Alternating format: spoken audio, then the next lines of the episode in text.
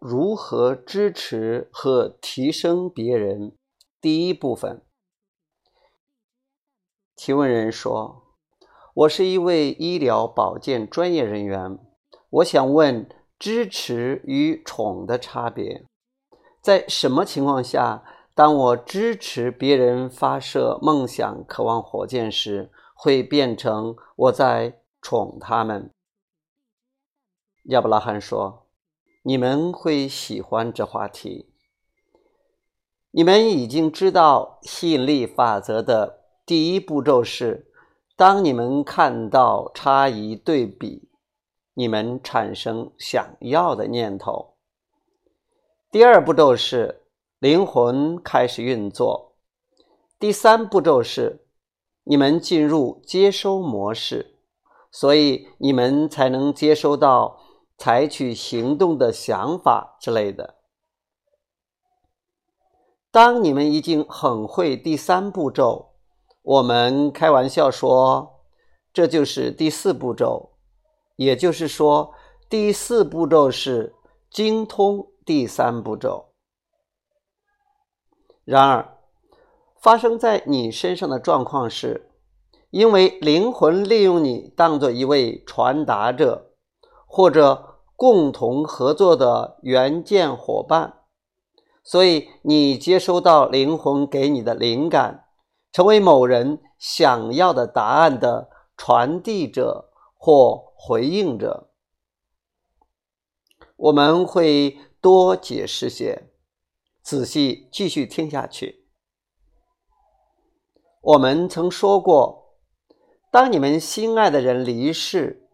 你们可能心痛、哀伤、思念他们，但你们总有不思念他们、分心别的事、振动频率提高的时候。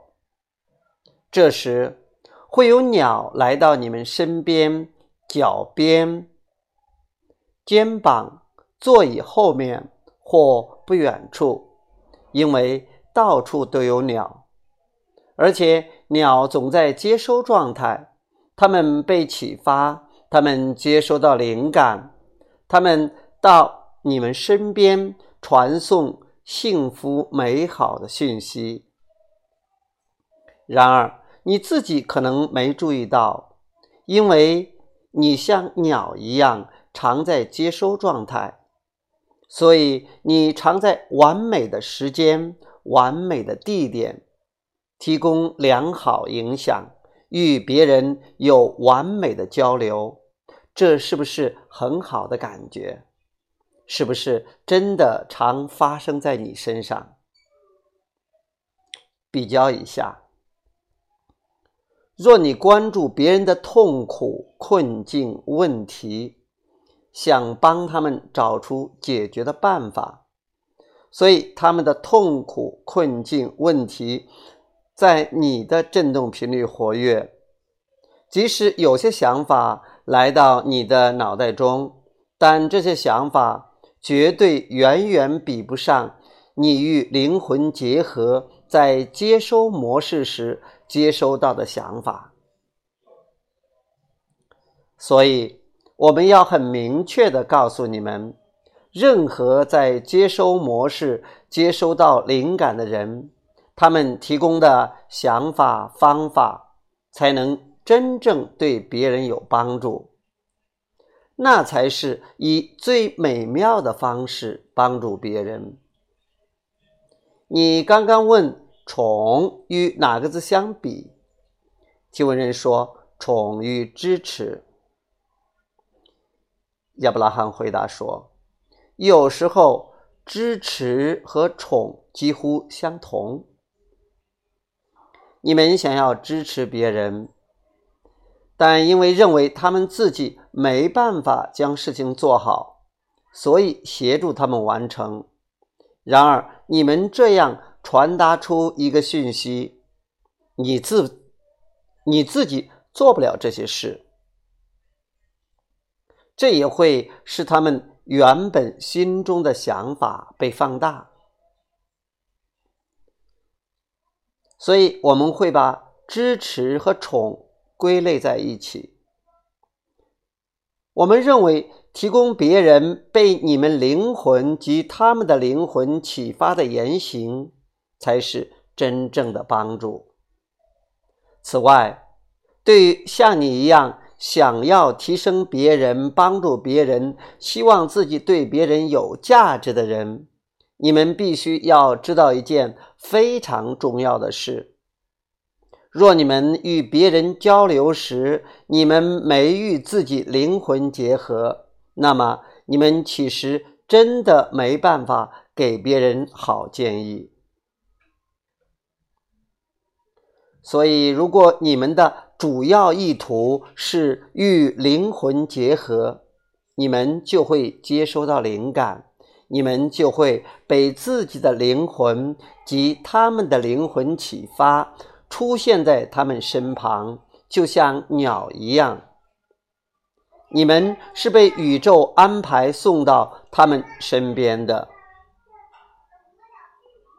但若他们还没准备好接收全部的答案，即使你给他们全部的答案，他们也没办法全部吸收，他们也没全听进去。所以，不管他们听进去多少，你们无论如何都。必须满意，这是很大的重点。你们有听懂吗？现在我们研讨会现场也有一些疗愈者、提升者提供别人协助。你们可能没注意别人准备好了与否，你们可能甚至希望把他们带回家，疗愈他们，改善他们的生活。你们必须了解，他们也有自己的灵魂，一直在引导他们，给他们灵感，但他们还没准备好，他们根本还没准备好。如果他们听不进去自己灵魂给的建议，他们也绝对听不进去你们给的建议。所以，你们不但必须满意。还应该满意自己，给他们听得进去、满足他们需求的建议。也就是说，你们是生命源头的信使，引领他们听到最多他们准备好能听进去的话，但无需要求他们听进去比准备听得到的还多，因为他们做不到。你们有听懂我们解释的这些吗？这是我们有史以来告诉疗愈者和提升者如何最佳疗愈、提升别人最重要的一段话。你们必须满意，即使他们还没准备好把你们的建议听进去。